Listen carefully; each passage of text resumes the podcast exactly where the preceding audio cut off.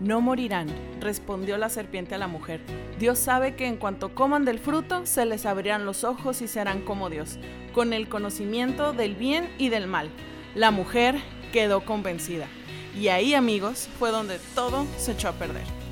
Es por eso que si tu vida se siente como un problema de matemáticas interminable, es el momento que cambies el procedimiento. Así es que vamos a desempolvar el libro. Sí, ese libro que está de adorno en la entrada de tu casa o el que llevas bajo la axila a la iglesia todos los domingos. Vamos a platicar.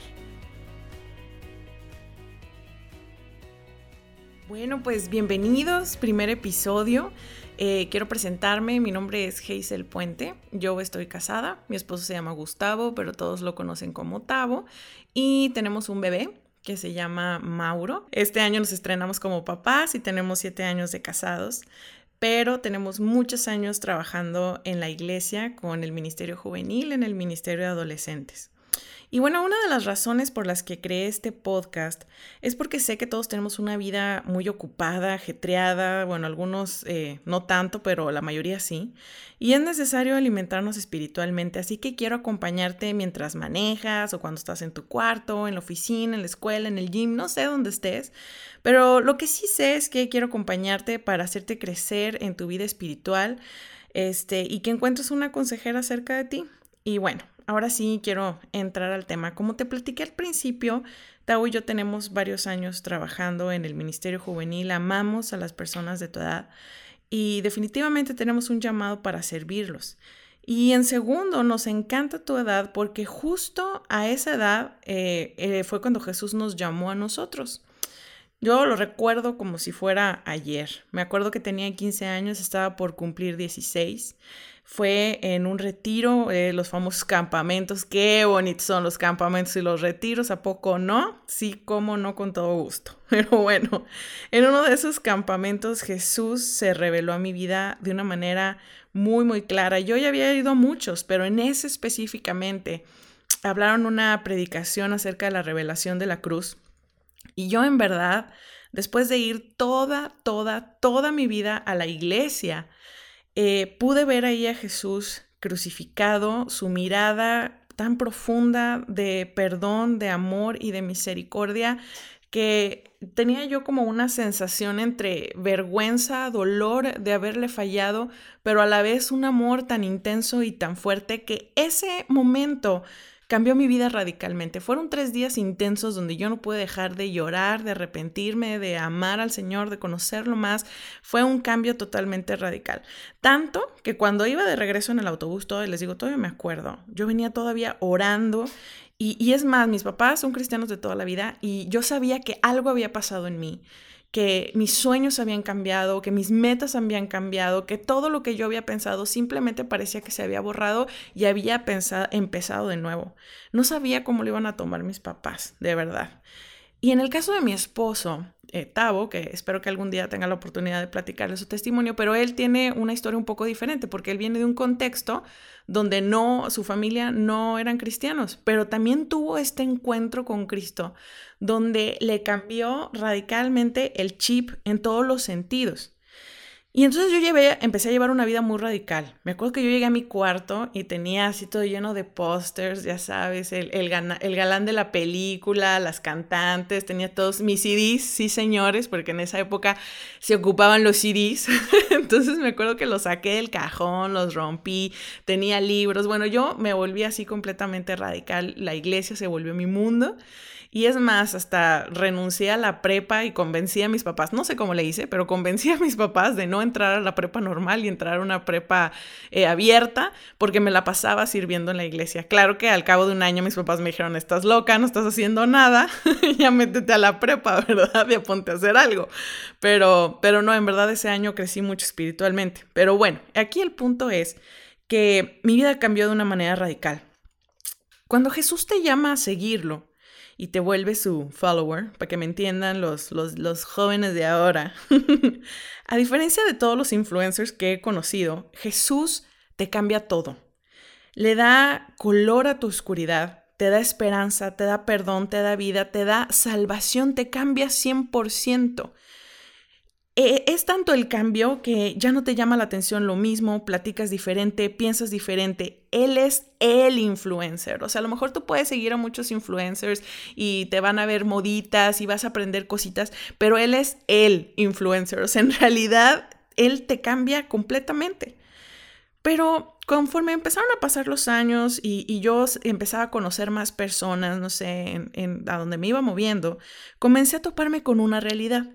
Y esta era que habían personas, los amigos, el compañero de la prepa, la compañera en las revistas, en los medios de comunicación, que se decían ser followers de Jesús y que realmente no lo eran. Tal vez te han vendido la idea de que puedes ser follower y que tu vida será la misma solamente vas a ser como una versión mejorada de ti mismo cuando conoces a Jesús. O te venden esta idea de Jesús chido, buena onda, de las películas acá, hippie, hipster, buena onda, haciendo milagros, dándole pan. A lo mejor tú, tú has, has comprado esta versión de Jesús. Pero tal vez nadie te platicó que al ser follower, muy probablemente perderás amigos. Que tus ideas y tu mundo serán revolucionados porque la verdad, ¿qué caso tendría ser parte de algo que no involucre aventura, sacrificio o riesgos? Digo, ¿para quedarte igual? Y la verdad es que con el paso del tiempo también descubrí que vale la pena arriesgarlo todo por Él. Porque cuando Jesús llega a tu vida, cambia todo, pero ¿cómo? Y es aquí donde quiero presentarte a Pablo. Este es un personaje de la Biblia que si tú tienes muchos años en el Evangelio, muy seguramente has escuchado de él. Él es alguien que pasó de ser un hater a ser un follower. Él no nada más le caían mal los seguidores de Jesús, no, no, no, no, sino aparte los perseguía y los quería ver muertos. ¿Sabes cómo es este típica persona de Facebook que nada más está buscando como a ver dónde echar la pelea y se pelea con todo el mundo y hasta busca esos posts donde comentan 500 mil personas para estar nada más y luego todavía si uno se atreve a contestarle va y lo busca en el inbox y le contesta otra vez y bueno, Dios mío, qué barbaridad. Pero bueno, en esa época sí, literal los mataba. Entonces... Em, este, este Pablo era un, hater este, y, y él los perseguía y los quería ver muertos. Hasta que un día él tuvo un encuentro con Jesús y le dijo, Pablo, ¿por qué me persigues? Tú eres mío. Y así es como su vida cambió radicalmente, sus sueños, su ideología, sus motivos, sus razones. El Espíritu Santo lo movió a hablar el mensaje de Jesús a cualquiera que estuviera dispuesto a escuchar incluso a los que no, porque de repente los sacaban a pedradas de algunos lados, ¿verdad? Y a golpes y demás. Incluso a viajar para predicar, a plantar iglesias y a escribir cartas, que ahora son 13 libros del Nuevo Testamento. Fíjate, quiero leerte Filipenses 3, del 8 al 11, en Nueva Traducción Viviente, y dice así, así es, todo lo demás no vale nada cuando se le compara con el infinito valor de conocer a Cristo Jesús, mi Señor. Por amor a Él, he desechado todo lo demás y lo considero basura a fin de ganar a Cristo y llegar a ser uno con Él. Ya no me apoyo en mi propia justicia por medio de obedecer la ley, más bien llego a ser justo por medio de la fe en Cristo, pues la forma en que Dios nos hace justos delante de Él se basa en la fe. Quiero conocer a Cristo y experimentar el gran poder que lo levantó de los muertos. Quiero sufrir con Él y participar de su muerte, para poder experimentar, de una o de otra manera, la resurrección de los muertos. Y bueno, qué, versículos tan fuertes, ¿no? Y, definitivamente no suena como algo que, pueda pasar desapercibido. Y eh, basándonos en estos versículos que te acabo de leer, yo quiero compartirte seis puntos que caracterizan a un seguidor de Jesús. Este, y el número uno es que un seguidor de Jesús atesora a Jesús. Dice aquí, así es, todo lo demás no vale nada. Cuando se le compara al infinito valor de conocer a Cristo. Cristo es tu mayor tesoro, es tu satisfacción. Pero fíjate que ni siquiera es algo como forzado, es, es algo que está ahí, que cuando naces de nuevo, simplemente es tu mayor tesoro. Mira, yo recuerdo mucho cuando yo me empecé a topar con toda esta realidad de que algunas personas como que nomás no. me acuerdo mucho que fuimos al cine un grupo de jóvenes Este, y fuimos a ver una película, la verdad es que todo fue muy rápido, ya sabes, los planes después del grupo, vamos, no sé qué. En realidad nadie checó la clasificación de la película, yo siempre lo había revisado, no es algo con lo que soy muy cuidadosa hasta la fecha. Mis amigos cercanos lo pueden confirmar. y resulta ser que entramos al cine y, y era una película tenía un, o sea, una sinopsis normal, X entramos, nos sentamos, empezó la película, todo normal, un, se ve unas tomas de un pueblito, un viejito, no sé qué, y en una de esas, ¡pum! Así una escena ahí de una violación, o sea, horrible. Y yo, oh, wow, oh, wow. Y yo bajé la mirada, volteé a ver a mis, a mis amigos, a los que me acompañaban, este, nadie hacía nada, todo súper normal. Y yo, ok, ok, ajá, se acabó la escena. Muy bien, siguió la película, bla, bla, bla. Yo dije, a ver, ¿qué es esto? Yo inmediatamente comencé a sentir incomodidad. Y, y, me quedé así y, y bueno, y siguió la película, bla, otra escena. O sea, no pasaron ni dos, tres minutos de otra escena así terrible. Y yo, o sea, a ver, ¿qué es esto? Yo me paré, me salí y me fui al baño del cine y me fui a llorar al baño. Bueno, tengo esa mala costumbre de llorar en los baños. Alguien más lo ha hecho. No me hagan sentir sola. Gracias por levantar sus manos. y yo me fui a llorar. O sea, yo dije, a ver, Dios, ¿qué es esto? O sea, no o sea, no, no, yo no tengo por qué estar viendo eso. La palabra de Dios es clara con las cosas de la mirada, de los ojos.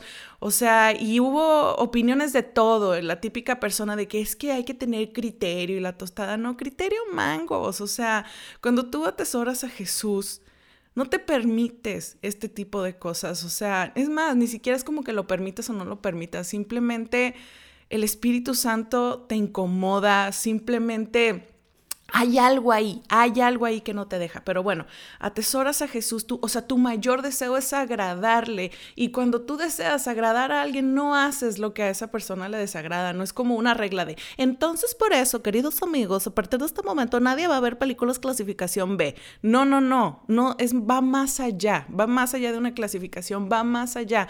Va más allá de querer agradar a aquel que lo dio todo por ti. Va más allá de querer serle fiel, de querer guardar tus ojos, de querer guardar tu corazón, de tener los ojos puestos en la eternidad. Pero bueno, no me quiero llevar todo el podcast en el punto número uno, ¿verdad? Pero bueno, entonces atesora a Jesús.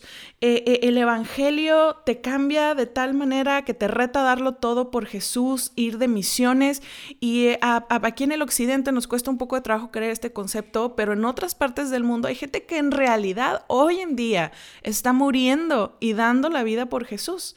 Te toca glorificar a Dios eh, todos los días de tu vida, en la escuela, en el trabajo, en donde estés, reflejar la cruz de, eh, eh, la cruz de Cristo, reflejar la luz de Cristo también, en tu casa, con tus familiares, en la oficina, bueno, en todo, todos los lados donde tú estés. El punto número dos es que todo pierde valor.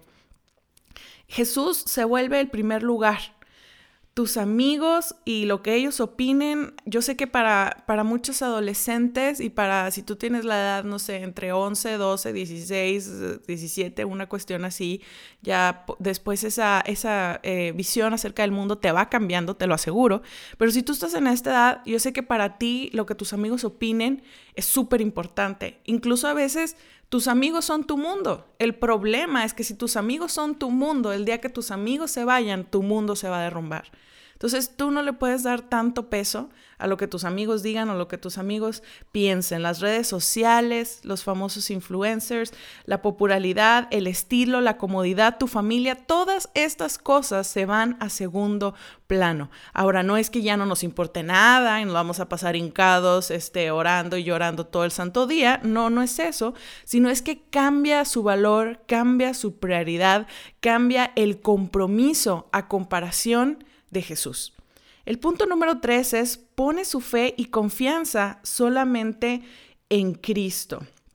Vivimos en un mundo donde todo es relativo, donde eres invitado todo el tiempo a seguir tu corazón, a seguir tus emociones, a, tú puedes, a confiar en ti mismo, pero, o sea, qué, qué difícil y qué triste, porque todas esas cosas que yo acabo de mencionar son cosas relativas, son cosas que cambian, son cosas que, que, un día, imagínate confiar en ti mismo, pues sí, definitivamente yo creo que hay que amarse a sí mismo, como dice la palabra, amar al Señor, amar a, a tu prójimo, amarte a ti mismo, definitivamente es algo sano, bueno y más adelante platicaremos de ese tema, pero en estos términos, hablando acerca de Jesús, tú no puedes confiar en ti mismo. No sé tú, pero al menos yo un día me amanezco súper contenta gracias a Dios feliz y al otro día yo estoy triste porque la cucaracha pasó y no me saludó. O sea, si me explico, es muy volátil y lo único que dice la palabra de Dios que permanece para siempre es Jesús, su palabra, su Espíritu Santo. Él está con nosotros. Cuando Jesús asciende al cielo, esa fue la promesa que nos dejó, su Espíritu Santo y que Él estaría con nosotros hasta el fin. Entonces, un, verdadero seguidor de Jesús pone su, fe y su confianza solamente en Cristo. Y Jesús viene a, a, poner, a llevarte a llevar esa mirada al cielo, ¿verdad? Él que es la roca inconmovible. Punto número cuatro, conoce a Cristo de manera personal. No solo se queda en que ha escuchado de Él, como uno va a la primaria y oye de Benito Juárez y así, pues sabes que, eh, bueno, Benito Juárez es un personaje de la historia mexicana. Este, y en las escuelas todos, a todos nos han, nos han hablado acerca de él, incluso están nuestros billetes, o sea, de que tú lo has visto, lo has visto en alguna imagen, en alguna foto alguna vez en tu vida, sabes que era de Oaxaca, sabes que fue presidente de México, es más, hasta te puedes medio saber su, su frase de este, de algo de la paz, este, ay, no me regañen, pero bueno, algo de la paz dijo, el derecho ajeno es la paz, algo así. pero bueno, aquí lo triste es que muchos conocemos a Jesús así, o sea, como un personaje de la historia, no, pues sí, como que vino, como que en algún punto viste una foto de él en algún lado, una imagen o algo así, este, pero tu concepto acerca de él es muy triste y muy lejano. Una persona que en verdad conoce a Jesús no dice, ay, Jesús dice que ayúdate que yo te ayudaré. Pues no, compañero, eso no dice la Biblia. Una persona que sigue Jesús lo conoce de manera personal, no solo se queda así de manera superficial, sino que en verdad se acerca y lo conoce en todas sus facetas, como padre, como amigo, como confidente, como perdonador, como salvador, como su rey, como aquel que viene y gobierna y lo cambia todo y te transforma. El punto número cinco es que sufre por él. Uy, yo sé que suena así como que, oye, espérate, pues cómo, o sea, iba todo muy maravilloso, ¿dónde quedó la parte de Dios tiene un plan maravilloso para mi vida y todo va a ser pétalos de, de rosa? Pues no, este, también nos toca sufrir por Él. En Mateo 16, 24, Jesús nos llama a tomar la cruz y a seguirle. Decirte que no sufrirás sería una mentira. A veces nos cuesta entender este concepto, como lo comentaba arriba, porque tal vez a ti no te persiguen en la escuela o en tu casa, no te están buscando para matarte, para meterte a la cárcel, porque tenemos una libertad religiosa, afortunadamente, pero a veces también medio desafortunada, porque digo, a los que somos cristianos de muchos años, eh, de repente se nos empieza a hacer fácil pues acomodarnos y olvidarnos y, y, no sentimos esa prisa, no sentimos ese compromiso. Pero la realidad es que yo considero que en lo espiritual sí existe una persecución hacia el cuerpo de Cristo y también hay un precio que pagar por serle fiel. Y eso es en la escuela, yo lo veo con, los chicos que van a nuestro grupo, a las prepas, a las universidades, desde la secundaria, se enfrentan con todos estos temas, con todos estos eh, profesores que no creen en Dios, que retan su fe, tú no te sientas eh, avergonzado, no te sientas intimidado por eso, no, jamás lo permitas. Al contrario, ese va a ser un reto para que tú en verdad conozcas más a Dios, investigues por qué crees en lo que crees. En verdad, yo creo que todos hemos pasado por ahí y nadie, espero que nadie muera en el intento. Y este es uno de los objetivos también de este podcast, eh, que puedas aprender para sentirte más seguro en tu fe. Eh, el punto número 6 es cada día muere a sí mismo para ser cada vez más como Cristo. ¿Esto qué significa? Significa que entendemos el llamado que se nos ha hecho, dejar nuestro pasado atrás, conocer, entender avanzar en nuestra identidad en Cristo, corriendo esta nueva carrera que nos lleva cada vez más lejos de nuestro pecado y cada vez más cerca de Cristo. Esto no quiere decir que seamos perfectos, vamos a seguir pecando por nuestra naturaleza, pero ya no nos identificamos con el pecado, ya no practicamos el pecado. Hay una diferencia abismal entre practicar el pecado y de una caída. Si me explico, un tropezón. Pero bueno, también de eso hablaremos más adelante. Ya no, tú, tú, tú tienes que cambiar el chip y entender que tú ya no te identificas con los estereotipos que hay de esta generación, sino te vuelves raro, ante los ojos de esta cultura. Y, quiero dejar algo súper claro, no es raro como que de ahora en adelante vas a usar corbata y te vas a vestir como que vendes Biblias todos los días y, y Señor, amén. Y cada vez que llegues a tu salón de clases vas a abrir la puerta y vas a decir, buenos días, buenos días, el Señor está conmigo, una cosa así extraña. No, por favor, no, basta lejos, muy, muy lejos de hacer algo así, de verdad. Yo no, no puedo concebir esas personas que hasta cuando hablan de Dios cambia la voz. No, es que debemos entender algo, el testimonio no se guarda. Porque gente, no, no hagas eso porque hay que guardar el testimonio. No, no, no. El testimonio no se guarda porque el testimonio es una reacción natural de lo que nosotros somos. No nos debe de cambiar la voz, somos los mismos. No, no, no nos ponemos el traje de cristiano y nos quitamos el traje de, eh, de cristiano. No, o sea, esta es parte de nuestra identidad. Y cuando digo que te vuelves raro ante los ojos de, esta cultura, es porque es cuando te ofenden, tú no regresas la ofensa. Te vuelves diferente porque cuando a ti te toca odiar a alguien, decides amarlo. Porque cuando a ti te toca estar acostado y descansando y viendo la tele y haciendo lo que más te gusta, te anotas en tu iglesia para ir a servir a un comedor de niños, para ir a cuidar niños, para ir a, predicar el Evangelio. Porque si tienes un año sin que hacer, en lugar de estar de nini, te metes al instituto bíblico, haces algo por el Evangelio, se vuelve tu prioridad. Me encantó hace muchos años, escuché una frase del pastor José Luis Peñalosa que decía, que sus jóvenes decían, vamos a, escuela a predicar y de pasada a estudiar. ese es el, enfoque, si me explico, ese es el enfoque. Incluso en, en la oficina donde tú estés, recuerda que antes de ser un licenciado, antes de ser un preparatoriano, antes de ser cualquier cosa, tú eres un seguidor de Jesús. Y si está atado a tu identidad, tú sabrás caminar hacia Él cada día, cada, cada día. Ya no eres el típico joven o señorita. Ya no eres así, Dios te ha cambiado. Y bueno, para finalizar este episodio, yo solamente quiero decir algo. si tú eres nuevo en todo esto, todo esto que acabo de decir es un reto y te va a ayudar a encaminarte para caminar hacia la meta de esta carrera que es Cristo, que vamos a hablar de eso el siguiente episodio. Pero si tú te has alejado porque te tropezaste, porque caíste, porque pasó algo, yo te invito a regresar que este año 2020, estamos en enero, qué rico, se siente todo nuevo, se siente todo fresco, pero la realidad es que también para algunos se puede sentir como un día más. Pero en Cristo dice la palabra que sus misericordias son nuevas cada mañana. Nunca sientas que has caído tan bajo y que estás tan lejos que no verás los brazos de tu Padre abiertos para abrazarte y encontrarse contigo. Dios te está buscando. Entrégate al Señor hoy, ya sea que seas nuevo, que seas viejo, entrégate al Señor. Y bueno, eso es todo por hoy. Espero que este mensaje haya tocado tu vida y te encuentres más cerca del propósito de Dios. Nunca olvides que Dios te ama, que no estás solo y que cada día es una nueva oportunidad. Si este podcast en verdad te gustó, no olvides darle un review, compartirlo con otros y quiero estar en contacto contigo. Te invito a seguirme en redes sociales. En Instagram me puedes encontrar como Hazel Puente G y en Facebook nos puedes encontrar como el podcast de Hazel. Hasta aquí hemos llegado. Nos vemos la próxima semana en el próximo episodio. Bye.